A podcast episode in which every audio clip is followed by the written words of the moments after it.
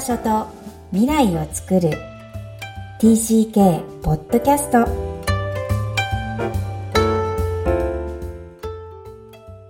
皆さんこんにちは。TCK ホームインタビューの時間です。今日のお越しいただいたお客様は横山亜美さん。そしてそのお父様の小林隆弘さんです。改めましてこんにちは。こんにちは。亜美さん。はい。こんにちは。今日は、えー、出演いただいてありがとうございます。実は私、お父様の方とは、あの、ビジネスの、えー、施設で、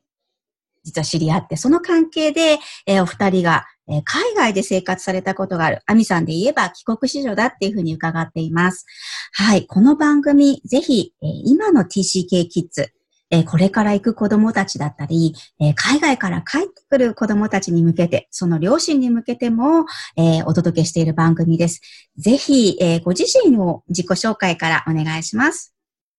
はい、えー、ありがとうございます。本日は。えっと、私の名前は横山亜美と申します。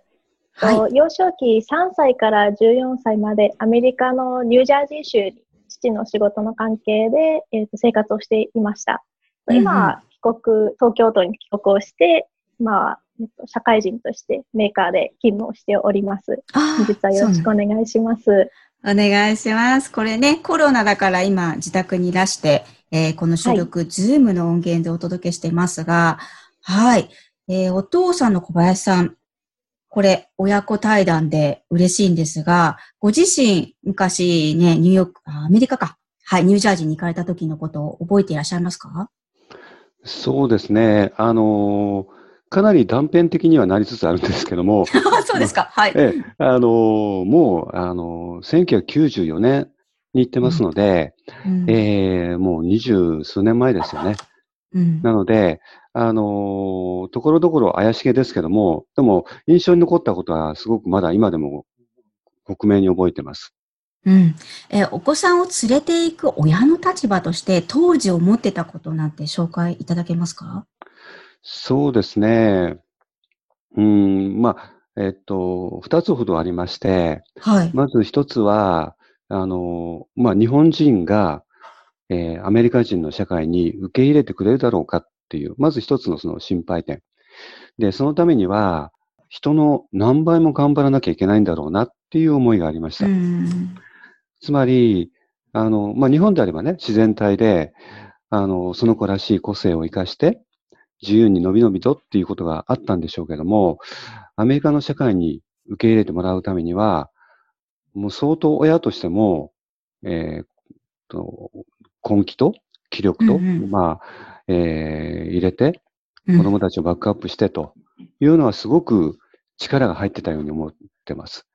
で、二つ目、ねええ。はい、で、二つ目が、やっぱりその、うちの子が、あの、上がお兄ちゃんで、下の子女の子。はいはい、で当然、はい、性、性別、まあ性が違うということで、あの、多分そこの育て方とか、対応の仕方とか、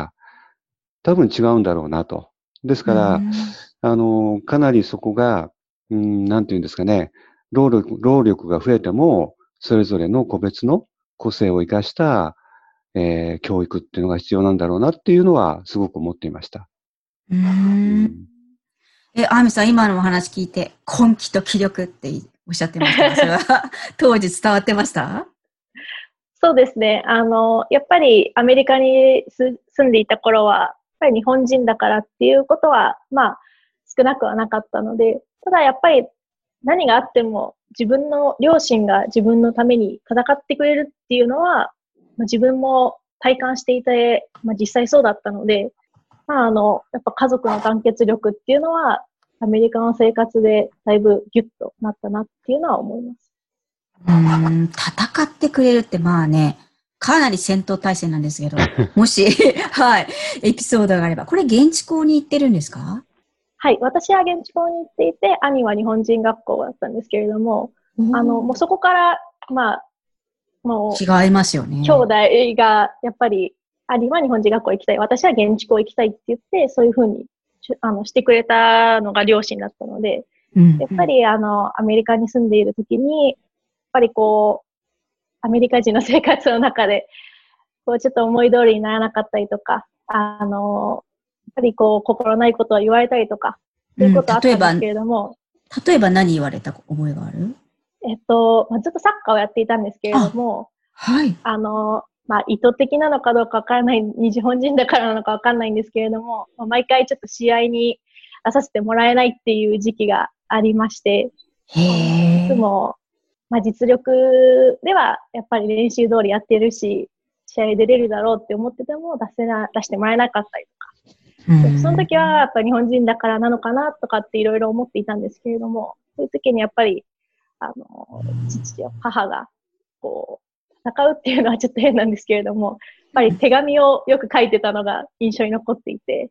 あ、相手に。の手紙を書いていて、はい。で、やっぱ手紙を書いて、それを会社の人に、こう、英語が問題ないかとか、ちゃんと伝わるかってチェックをしてもらって、やっぱそういうふうに出してくれたりとか、やっぱりこう、そういうのをしてもらってたっていうのは私は覚えてるので。すごいね。そうですね。だってこれ、お父さんもそうやって講義をするって、意見をするって結構アメリカ社会、あ what do you want っていう感覚って、日本語にあまりないフレーズですけど、はい、あるじゃないですか。でも講義ってやっぱどこ世界共通で、ね、あんまり受け入れられやすい、ウェルカムされることではないので、あの、難しいと思うんですよね。でもね、しっかりお子さんは覚えてるって言うんですが、そのエピソード、小林さんいかがですか？お父さん。ああ、なんか今思い出しましたけども、うん、確かにあの、フェアでえー、扱ってほしいっていうのは常々思ってたんですけども、その、どうしてもその、えー、意識してるかしてないかは別として、はい、やっぱり私たちはお客様なんですよね。アメリカ人の社会からしてみたら。うん、なので、やっぱりその、同等に扱えないっていうか、やっぱそこになんか、あの、恣意的なものが入ってくるっていうのは避けられないと思うんですけども、でそれがやっぱりその子供の心を傷つけたり、はい、あるいはその本人だけじゃなくて周りの対する子供たちに影響を与えたりっていうことはないようにっていうのはすごく思ってましたね。ですから、そこは、あの、相手の方に、まあ、気づいてもらうっていうか、あの、こういうふうに子供たちを受け止めてますよっていうことを、やっぱり伝えたいっていうのはあったですね。だから、講義っていうよりも、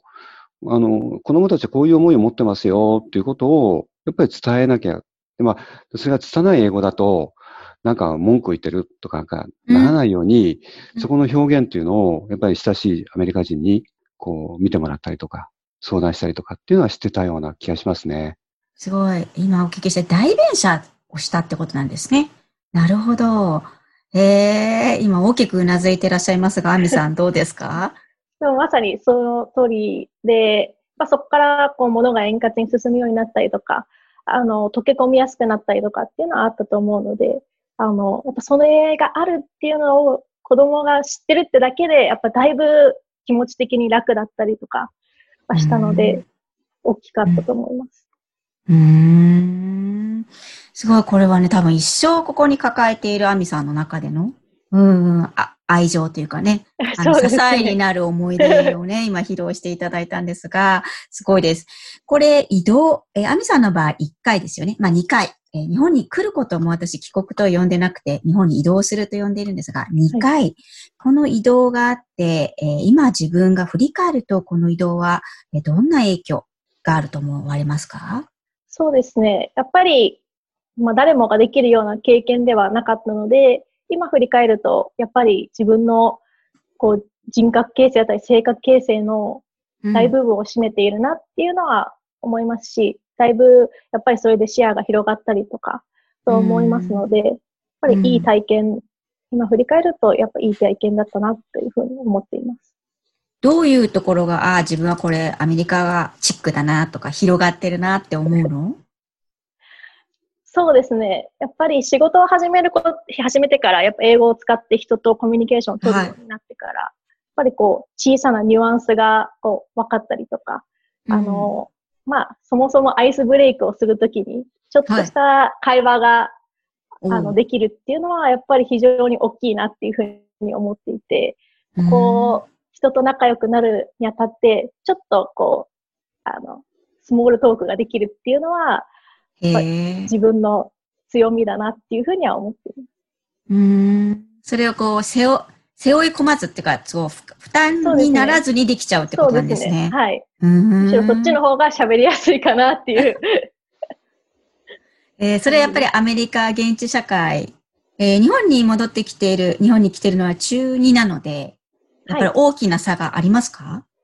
大きな差っていうのは、アメリカにいるとそんだけスモールトークがこう楽に言える自分がいるなって今気づいてらっしゃるじゃないですか。はいでも日本にいると、それは多分できなかったなっていう前提で多分喋ってらっしゃると思うんですけど、はい、そんなに違うものとして受け止めていますか？そうですね。えっと、やっぱり日本語、日本だけだったとしたら、多分日本語で話すスモールトークをそのまま、まあ、英訳するっていう感じになってたと思うんですけれども、そうじゃなくても、ストレートに自分がこうアメリカ人だったらこういう話するだろうなっていうふうに考えながら話せるっていうのは、やっぱりこう、すんなり出てきますし、やっぱりタブーのトピックを知ってたりとか、今ホップの話題を知っていたりとかっていうところには、やっぱり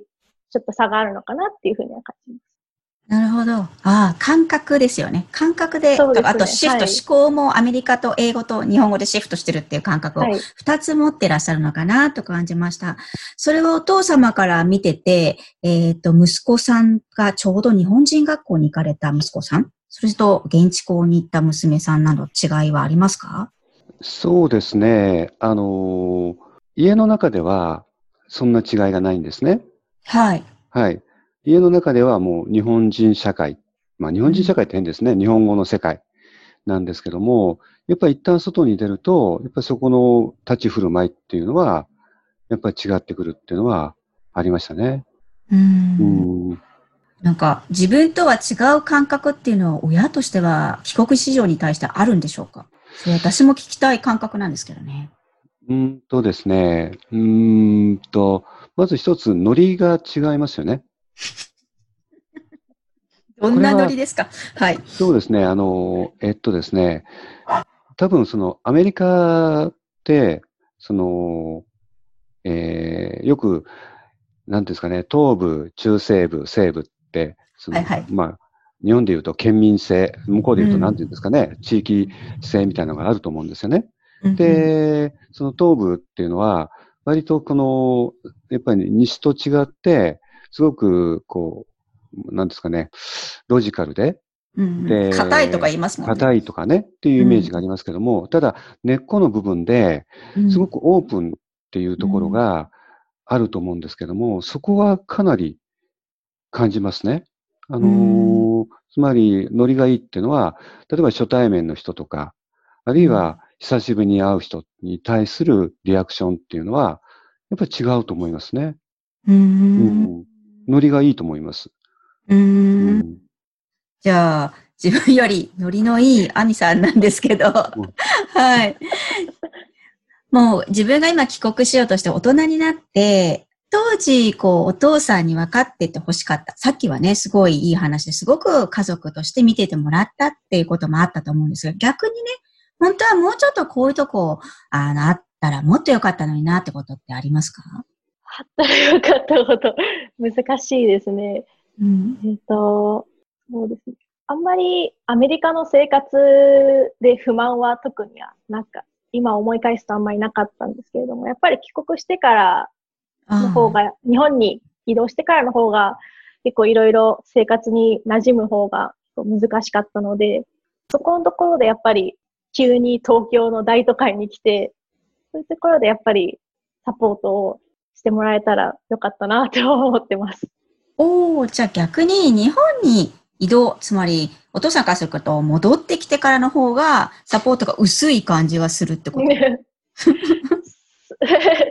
うですね。やっぱりあの、もう中学生だったっていうのもあると思うんですけれども、やっぱりあの、アメリカと比べて、例えば日本だと電車に乗ってどこかに行くっていうのがメインだと思うんですけども、その電車の乗り方すら知らなかったので、どの電車に乗ったらどこに行けるかっていうのもわからなかったですし、当時はスマホもなかったので、うん、調べるっていうのもできなかったので、やっぱで、もう例えば誰かに聞こうとしても、見た目は日本人なのに、電車の乗り方もわからないのっていう、こう見られるっていうのもすごい恥ずかしかったので、やっぱりこう、最初はこう手厚く電車の切符を買うところからまあ、確かに当時は多分教えてもらってたと思うんですけれども、まあ、最初は結構そういう不安はありました。うん、特にね、アミさんの場合3ですから、集団生活始まる前からアメリカで、スポット14歳、思春期で戻ってきて、まあ恥ずかしい時期じゃないですか。それなのに見た目一緒だけど中身外人みたいな感じっていうのは、一番苦労するカメレオンタイプだと言われてるんですよね。それは本当に、こう、浦島太郎以上の衝撃の初カルチャー体験だと思うんですが、はい。ぜひね、こういう子実は今増えてるんです。えっと、海外を転々とする。まあ、日本の不景気とも関わってると思うんですけど、あの、一旦戻ってくるのが、まあ、昔のメーカーの、あの、よくあるパターン。とか、まあ、規則としてあったと思うんですよね、結構の会社。でももう、タイからヨーロッパ、ヨーロッパからアメリカ、オーストラリアっていうふうに転々とするので、はい、このように10年以上、日本を経験してないって子もいると思います。そんなこのね、ためにぜひ最後にメッセージをいただきたいんですが、いつも個人に聞いてるのは Where is your home? という居場所っていうことをテーマにお聞きしてるんですが、今回はお二人なので、それぞれに、えー、今、もちろん Where is your home? も含めて家族っていうことがどう、えー、海外生活における家族ってどんなことを大切にすればいいかってことも含めて、えー、お一人一人メッセージをいただければと思います。では、アミさんからお願いしていいですか？はい。そうですね。やっぱり、ホームって聞かれたときに、こう、ある土地だったりとか、あの、自分が育った町っていうよりかは、例えば大切な人がいるところだったりとか、大切な思い出があったりとか、は、ああれ久しぶりに食べたいなっていう懐かしい味の食べ物があるところだったりとか、そういうところが全部こう自分のホームになるのかなって思っています。やっぱり海外に暮らす家族としては、やっぱり本当に家族の絆っていうのはその海外中、ものすごく強くなると思っています。やっぱりこう、異国に行って知り合いもいなくて、こう、お互いしかいないっていう、まあ、極端ですけど、そういう状況の中で、やっぱり頼れるのは、子供だったら親、親も子供に頼る。子供はまあ、兄弟も頼る。そういうふうに、こう、お互いがこう、協力し合いながら生活したっていうのが一番、こう、お互いにとっていい経験になるのかなっていうふうには思っています。はい。ありがとうございます。お父さん、小林さんいかがですか？そうですね。えー、っとですね、ちょっと答えるの難しいんですけども、難しいっていうのは、はい。あの、一つエピソードがあるんですけども、はい。えー、っと、3歳で、あの、アミが来た時に、最初、あの、保育園に、まあ、保育園というか幼稚園の、日本でいう年、年少さんっていうのかな？に、まあ、えー、っと、送っていくんですよね。うんうん、あの、私は会社行く前に、ちょうどオンザウェイに、途中にあの、保育園があったんで、幼稚園私は送っていくと。うんうん、すると、で、先生に、じゃあよろしくお願いしますってね、えー、っと、するときに、毎朝こう、パパ行かないでって言って、足も、足にしがみついて泣きじゃくるんですよ。で、それを無理やり先生が引き剥がして、じゃあ行ってらっしゃい、みたいな感じで、まあそれは、あの、毎日あったんですけども、で、その、行かないで行かないでって言っても、あの、先生どうですか？いや、あのあなたが出ていた後すぐケロッとあの、笑ってた、笑ってたっていうかもう普通に戻ってましたって毎日言うんですね。うん、で、つまり子供って適応力ってすっごいもう親が考えている以上にあるんだと。うん、で、その、泣きじゃくる子供に、あの、あ、そうかそうかと。じゃあもう行かなくていいよじゃなくて、そこに無理やり背中をちゃんと押してあげられると。いう、なんかそういう関係性みたいなものが、やっぱりあってこそのホームかな。つまり、あの、子供たちがチャレンジしたい、あるいは自分のやることをやりたいって言ったときに、きちんとケアしてあげられる、背中を押してあげられる、そして見守ってあげられるっていう立ち、存在があって、ですから、場所とか、あの、そういうことではなくて、そういう信頼関係みたいな、そういう関係性がきちんと、太い関係性があるっていうのが、このホームっていう、まあ、そういうことじゃないかなっていうふうに思います。ありがとうございます。お二人とも結局、結局、うん、もう本当に家族の中の結びつきだったり、その関係性、そして背中を押してあげれる親の立場だったり、その総合、なんだろうな、こう、リレーションシップですよね。はい、それがこう、いかに太く、えー、海外でこそ、えー、作る必要があるのかなっていうふうに、えー、お二人を見てて、うん、すごく感じます。皆さんにもこの画像を見せた、したいほど、えお互いが発言された時に、すごく大きくうなずいている親子